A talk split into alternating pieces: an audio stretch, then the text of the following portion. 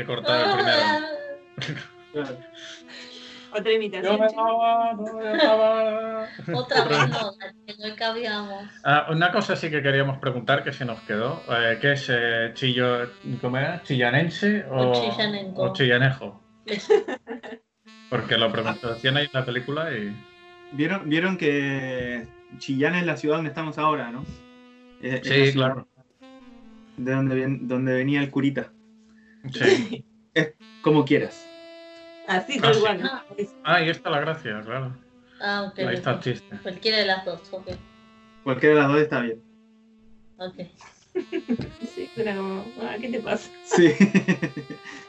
bueno, em, sí, después del, después del episodio raro ayer, que cumplimos 10, Ayer. nuestros, primer- nuestros primeros 10 episodios, este sería el número, número 11.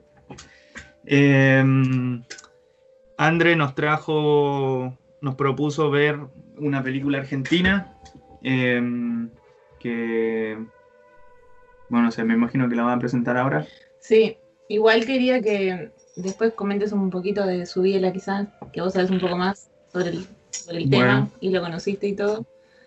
Pero, mm, pero sí, la película es eh, El lado oscuro del corazón de Subiela, eh, del año 92. Es una película eh, que tuvo una producción argentino-canadiense, ¿no?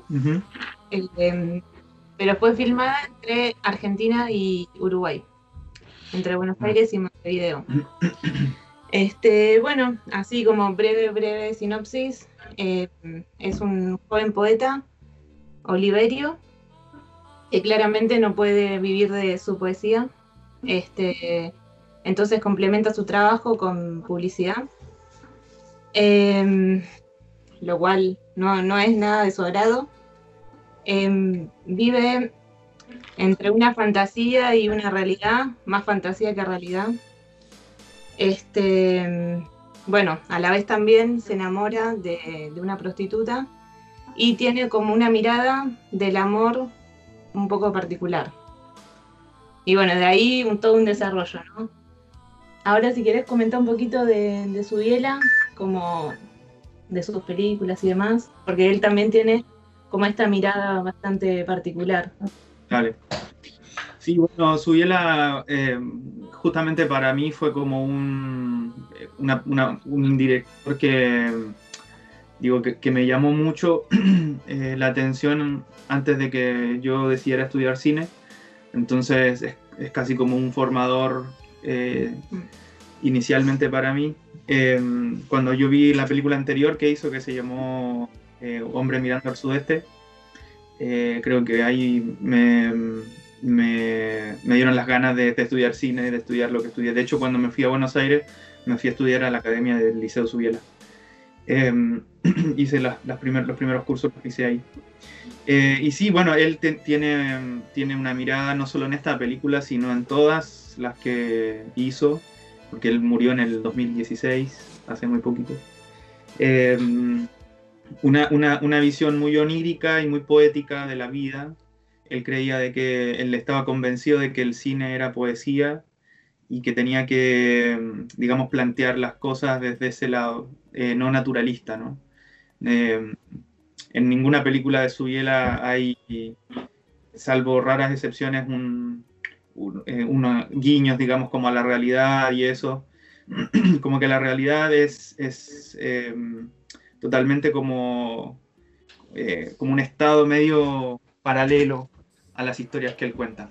Eh, y bueno, y en el lado oscuro tuvo, eh, digamos, Es que una... ahí realmente está plasmado esto, el tema del- de, de la poesía, esta que, que tiene en su cabeza, eh, plasmada directamente en una película que quizás, no sé, puede ser como un poco nada que ver, un poco chocante, pero logra como, como meter esta, esta forma de, de lenguaje. eh, totalmente como en los diálogos terminan siendo como poesía y, y quedan naturales para, para esa realidad, digamos, que, que se ve.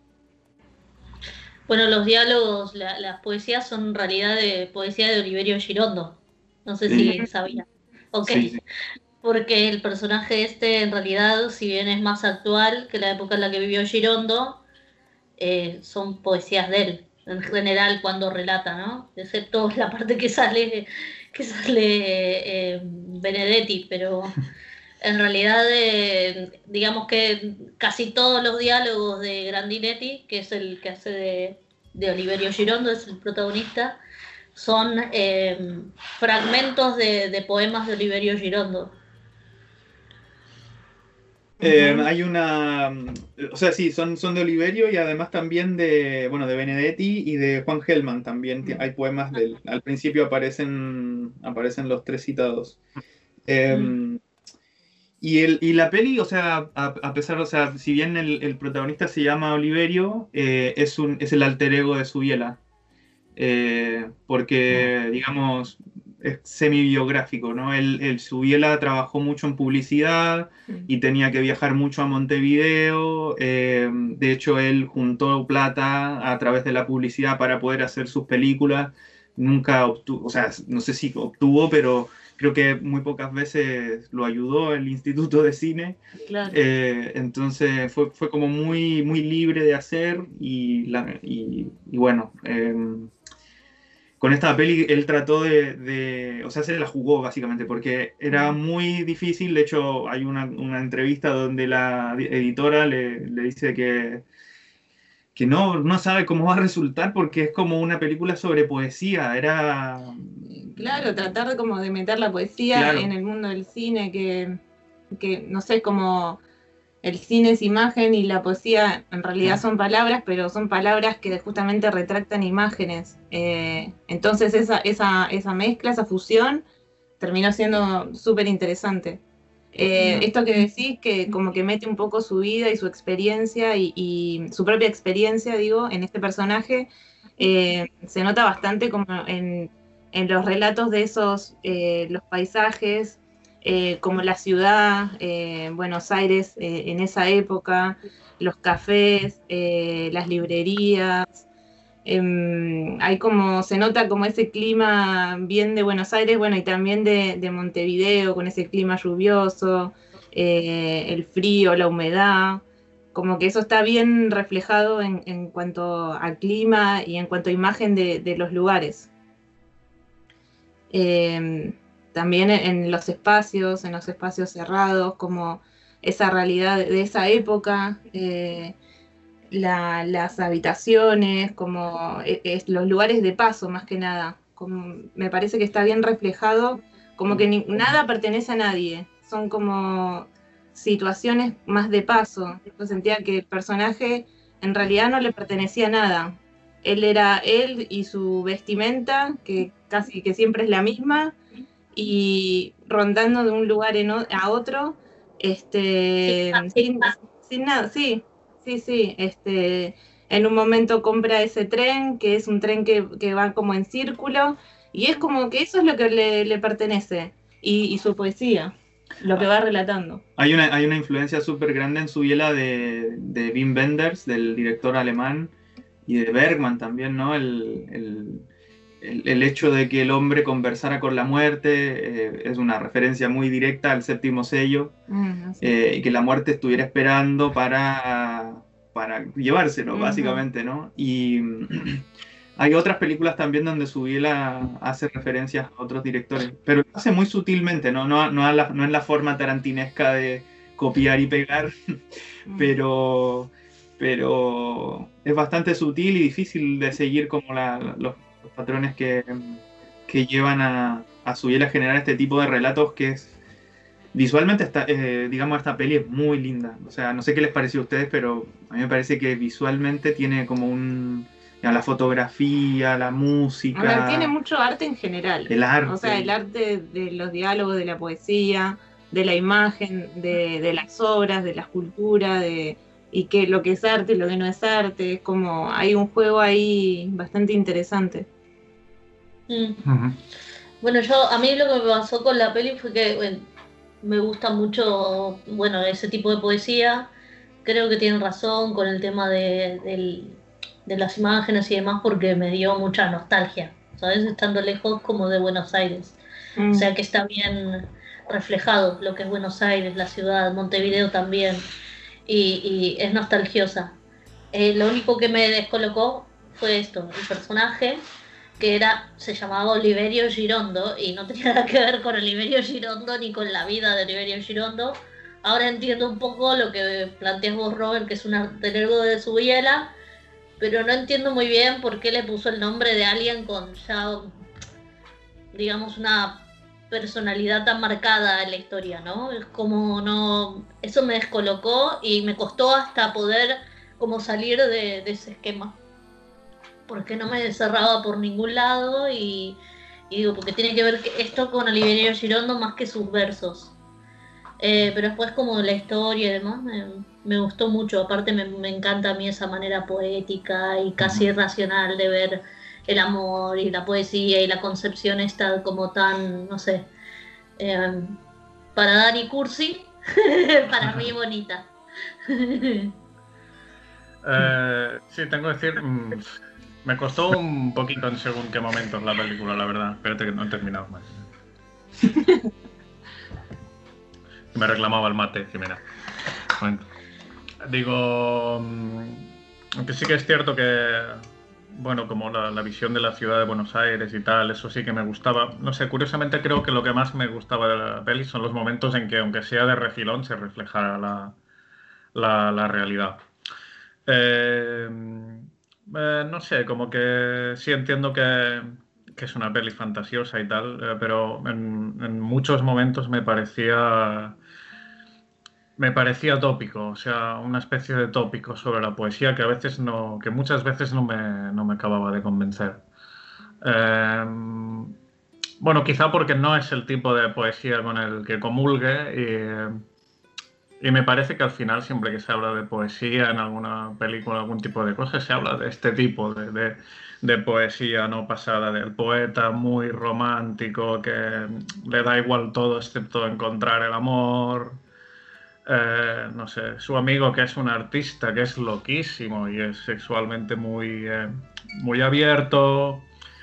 No sé, sin conocer la historia que hay detrás y tal, que, o sea, no es una peli que pensé, uy, no me ha gustado nada, pero sí que estas cosas, o sea, no sé, acabó haciendo que perdiera un poco el interés en lo que pasaba, no sé, y para ser meramente algo, para observar estéticamente, ¿sabes? O sea, perdí interés en la trama porque tampoco me la, me la creí mucho, no sé, em, se enamora de una prostituta, pero, ¿por qué se enamora de una prostituta? Eh, yo, no, yo no vi dónde sucedía esto, ¿sabes? O sea, dónde donde sucede el momento en que se enamora y por qué se enamora. Y bueno, cosas de la época también, supongo, porque es del año 92, en, en, muchos momentos me pareció machista, supongo que hay que verlo desde una perspectiva de, que era otro momento, pero según qué cosas me, me chirrían mucho hoy en, hoy en día. Em, bueno, que em, eso fue otro punto que me parecía de también descolocado respecto de Girondo. Que bueno, ahora que Robert lo, menciona y dice que es el alter ego, entiendo. Pero claro, Girondo, si bien lo que escribe depende cómo lo, cómo lo cuentes y cómo lo digas, puede sonar hiper, hiper romántico, no se caracterizaba justamente por el romanticismo y la cursilería los poemas de Girondo. De hecho, ahora hasta me veo tentada a comprar un libro de Girondo para que Dani lo lea y no piense que es eso. en casa tengo, pero quedaron allá.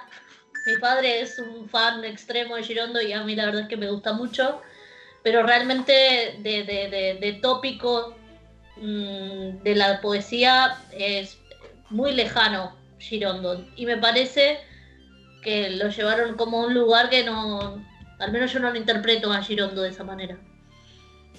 Eh, sí, creo, coincido 100% con ambos. Eh, de hecho, eh, la sensación que te dio, Jime, de comprar el libro de, Oliverio Girondo, eh, le pasó a mucha gente cuando se estrenó la película y mm, como le fue tan bien, digamos, en términos de audiencia, hubo un boom de, volver a leer a, Oliverio Girondo, a, a Hellman y a, y a Benedetti.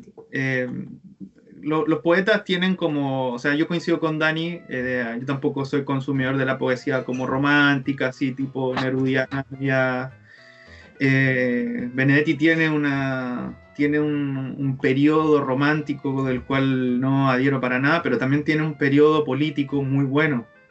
Y que es la parte que justamente me gusta. En la, me acuerdo que no sé si son, eh, no sé si en la parte cuando están en las dos orillas o cuando se empiezan a tirar versos entre ellos. Salud. Un momento, que muero. Un momento. No, esto no es. Un momento coronavirus. Ay, no. Sigan sin mí. Se le fue la. Mo- momento COVID-19. El mate asesino. Todo bien. Bien. Eh, pero sí, o sea, sí, y también coincido, tiene momentos bastante machistas. De hecho, hay una, entre- hay una entrevista época. que, sí, hay una entrevista subirla donde él, el tema de la cama, ¿no? La- el tipo cuando aprieta el botón y suelta Sí. a la mujer que está al lado.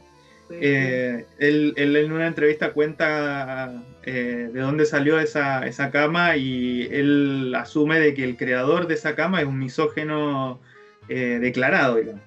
Mm. Eh, y de hecho después trata, hay una segunda parte de esta peli, que es El lado oscuro, eh, oscuro del corazón 2, que fue muy, muy mala. Yo de hecho nunca la vi. de- Eso te iba a preguntar de- si la habías nunca la visto. vi. De hecho yo vi todo su biela menos esa peli porque Ah, no, nunca quise verla, eh, porque me, me- o sea, quedé con tan buena sensación de la primera que dije, no, no voy a ver la segunda ni en pedo. No la vi y él dice, él cuenta de que en la segunda película eh, las mujeres tiran a Oliverio por la... Y de hecho creo que... No, creo que Oliverio se suicida en, la, en esa cama o algo así. Ah, Eh, no, no lo tengo muy claro, pero, pero bueno, ahí, ahí trata él como de, de reivindicar, o sea, de como de resarcirse, ¿no? De, de su primera, mm, de esa parte machista de la primera parte y eh, trata de enmendarlo en la segunda. Pero sí, coincido, coincido, eh, eh, tiene, tiene partes como muy machistas. Pero también eh, tiene parte, o sea, de, de- aparte de lo, de lo, digamos, de la imagen poética, de esta, eh, de onirismo, ¿no? Exacerbado que tiene la peli, también tiene mucho humor. Y, y eso como que balancea también un poco, un poco el tema, ¿no? Me gustó mucho la Mm. imagen de, eh, del falo eh, cuando cruza. cuando cruza la 9 de 9 de julio, julio. Y, se, y se emparenta con el obelisco. Me pareció Sí. una tremen- un tremendo Eso acierto. para mí es la imagen. Sí, es la imagen, imagen. tremenda imagen. Mm. Sí, era- la estábamos esperando aparte, ¿no? Desde el principio que ves que tiene todos esos monumentos en la casa, decís, en algún momento tiene que pasar al lado del obelisco y sí, sí, es que era esperable. Era como, si no pasaba, no. Em, a mí lo que me causó un poco de, de- me pareció como muy acertado de alguna manera, aunque fue tácito el mensaje, es que eh, cuando el hombre este, que era artista, eh, se supone que así- iba a exposiciones, bueno, caía siempre preso porque era, digamos, un- su hobby era eh, subvertir el orden, ¿no? Provocar. Eh, aparte de la desfachatez de las esculturas que hacía, que se supone que siempre estaban, bueno, eran todos penes y conchas, eh, el chabón eh, siempre lo hacía como, quería como, apelaba a esto de- del horror social, ¿no? Eh, sin embargo, em, cuando tenían que salir a comer, eh, el que tenía que escribir para que para que les pague la comida era Oliverio con la poesía, ¿no? Como que de alguna manera le decía, bueno, vos escribí algo que eso nos va a dar de comer, eh, porque él estaba para otra cosa, porque él era, como que yo lo que vi fue como un poco de eh, esta, esta cuestión de, de- de subestimar un poco el trabajo de Oliverio, ¿no? Como que él era artista, se dedicaba a eso, ese era su, su trabajo, porque tenía su taller ahí y de alguna manera vivía de eso. Eh, y vos escribí alguna cosita para pagarnos el bifecito en la costanera, ¿no? Como si eso fuese menos, como si eso eh, no valiese, pero a su mismo es lo que les pagaba la comida, ¿no? Es como, bueno, una especie de medio de, de- algo, un mensaje así como medio dicotómico. Nada, me, me pareció peculiar eso. Sí, es, es, es- es algo, es algo loco. Yo creo que Subiela está diciendo ahí también que, bueno, yo, o sea, al, al relacionar ya Subiela con, con el personaje de Oliverio, de poeta, él, hay, hay, un paralelismo que uno puede entender, o sea, el cine es la poesía, ¿no? El cine es la poesía en su biela, eh, como, así como eh, la poesía lo es para Oliverio, lo, el cine es para su biela. Eh, y, se entiende también de que él no podía vivir de la poesía, sin embargo, como dice Jimé, la poesía era la única que les daba, les daba de comer, o sea, ahí sí, resignifica su biela el, el, hecho de, de, escribir, de ser poeta, como que le da, lo sube yo creo que, justamente eso, esa contradicción como que termina de ayudar a, que otra vez lo rescate, porque si, si, si, no existiera como una parte así, no, se terminaría rescatando.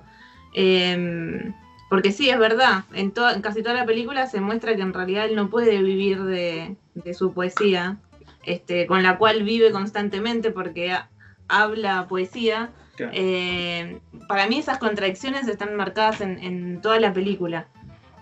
Ah, hay una parte que, está re buena, que, o sea, si seguimos con la analogía, ¿no? De cine-poesía, poesía-cine, que es cuando él publica el libro y va a la, librería ah. y él dice, no, o sea, ¿lo, se ha vendido? No, no se ha vendido, tú serías el primero en comprarlo. Em, y se lleva todos los libros, ¿no? Los compra todos. Eh, ¿Por qué lo digo? Porque en el cine eh, pasa eso también, aunque no lo crean. Eh, los directores que. Los directores nobles, sobre todo, eh, eh, compran, compran las, entradas de sus propias películas para que se mantengan en cartelera eh, en Argentina, ¿no? Por lo menos en Argentina. Claro, porque si no, se, sacan enseguida. Claro, en el circuito local, eh, la, película tiene que tener una cierta cantidad de espectadores para que la, la mantengan una siguiente semana, ¿no? Claro. entonces. Entonces los directores lo que hacen es comprar entradas para que la película se mantenga una semana más en cartelera. Es, es re loco, pero sucede. Mm, eh, Robert, que antes hablabas de mm, justamente coincidencia que le hablé a, Jimena, que creo que además eh, ha influenciado mi, mi, esto, mi, opinión de la película, que justo había visto eh, el séptimo sello, nada, una semana antes. Ah, sí, sí. Y además vi, le dije qué coincidencia también, porque vi el almuerzo desnudo de Cronenberg, que eh, tiene como algo, no sé, son, eh, son, son parecidas en, en, algún aspecto. Bueno, el protagonista es un escritor que, bueno, es, es también como el. Es, eh, está basado en una novela de William Burroughs, ¿no?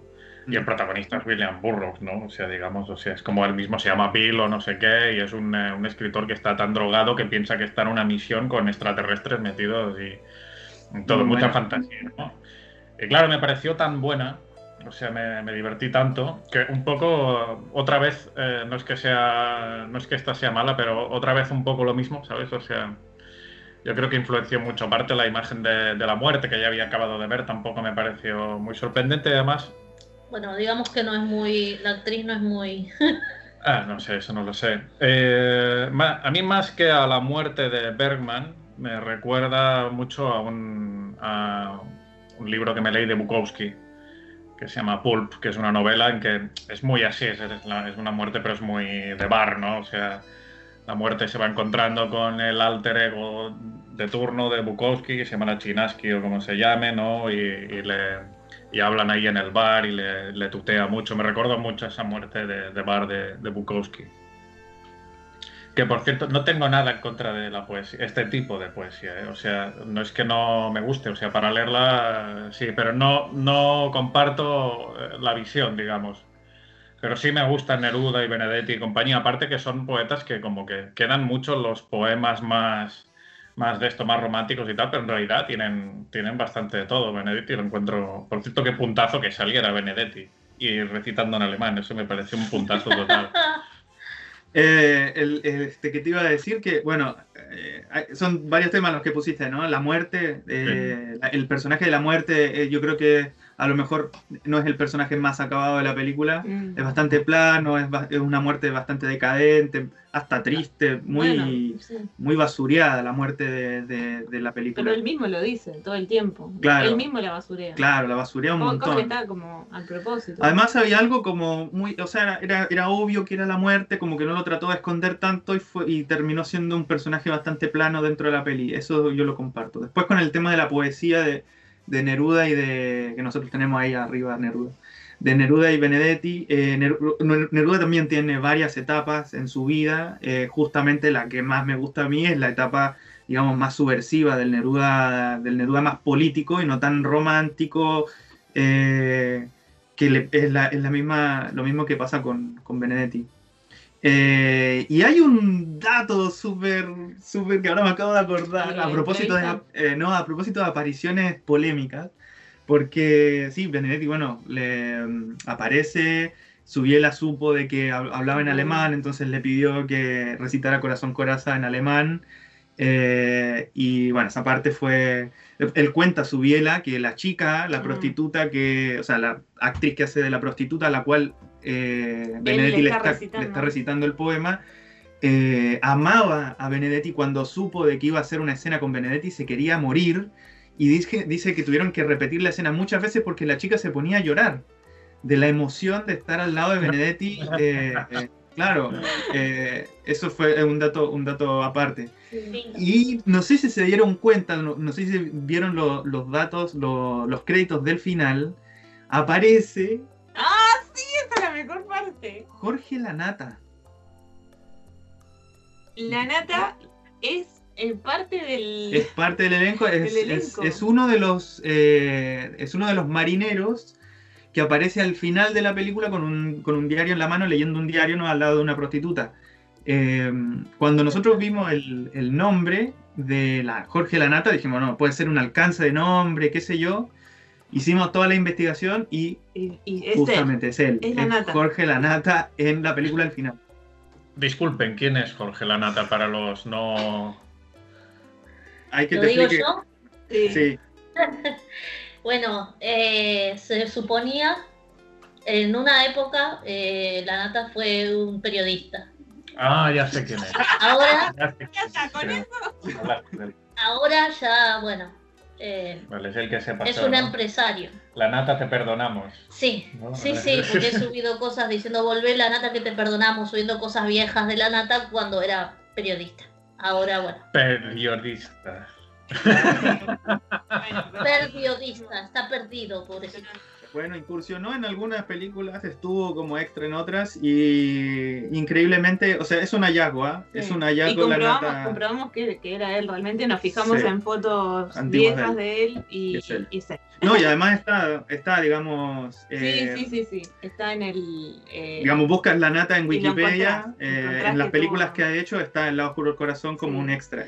Y otro dato que también habíamos escuchado es que el, el personaje este de la prostituta de Ana está basado también en la vida real de, de Subiela, porque él cuando hacía estos, estos viajes entre Argentina y Uruguay, conoció en Uruguay, mm, yendo a, a- a un, a, Un un, cabaret. a un cabaret, conoció a una prostituta que sabía y leía Mucho poesía. Entonces dice que él iba ahí a conversar con ella eh, sobre literatura. Na- nadie le creía, nadie Nadie, le le creía. creía, pero, pero Yo ese de Ana está inspirado entonces en, en esa chica Sí. de aquel momento con la que él compartió.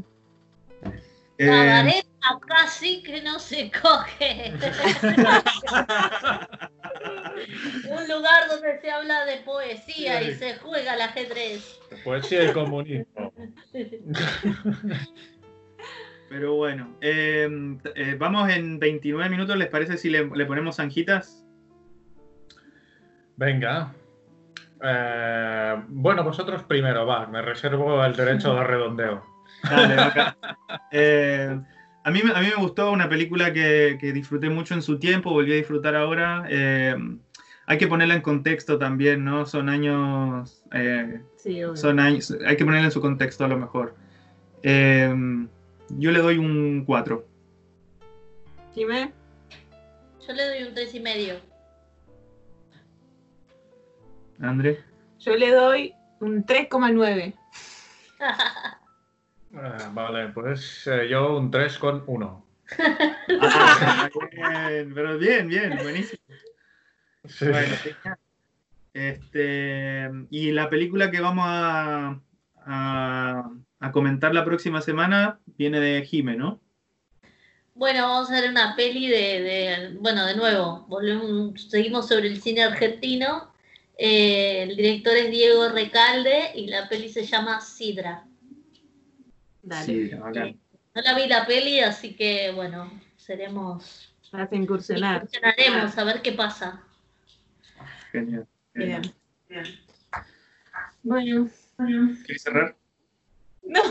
Porque siempre me, me achacan el cierre a mí, así que dale, Sí, cierra, no, cierra tú. Bueno, entonces nos vemos. Ah, esta vez hicimos un intermedio, así que el fin de semana hacemos nuestro, nuestro próximo podcast, cosa que esta semana... Sábado, vamos- ¿no? Sábado. Sí, sábado o domingo. No, este, sábado, sábado habíamos quedado. Habíamos quedado ¿Tenemos que ir a sábado. Creo que no tenemos que ir a ningún sitio. O sea que seguimos. Bueno, bien, bien. Seguimos, seguimos cuarenteneando la vida. Seguimos cuarenteneando, por eso tenemos doble capítulo esta semana. Dale, Así genial. que bueno, bueno, un beso grande, cuídense y quédense en su casa. Sí, cuídense, chicos. Un beso gigante. Chao chicos. Chau, chau. Chao.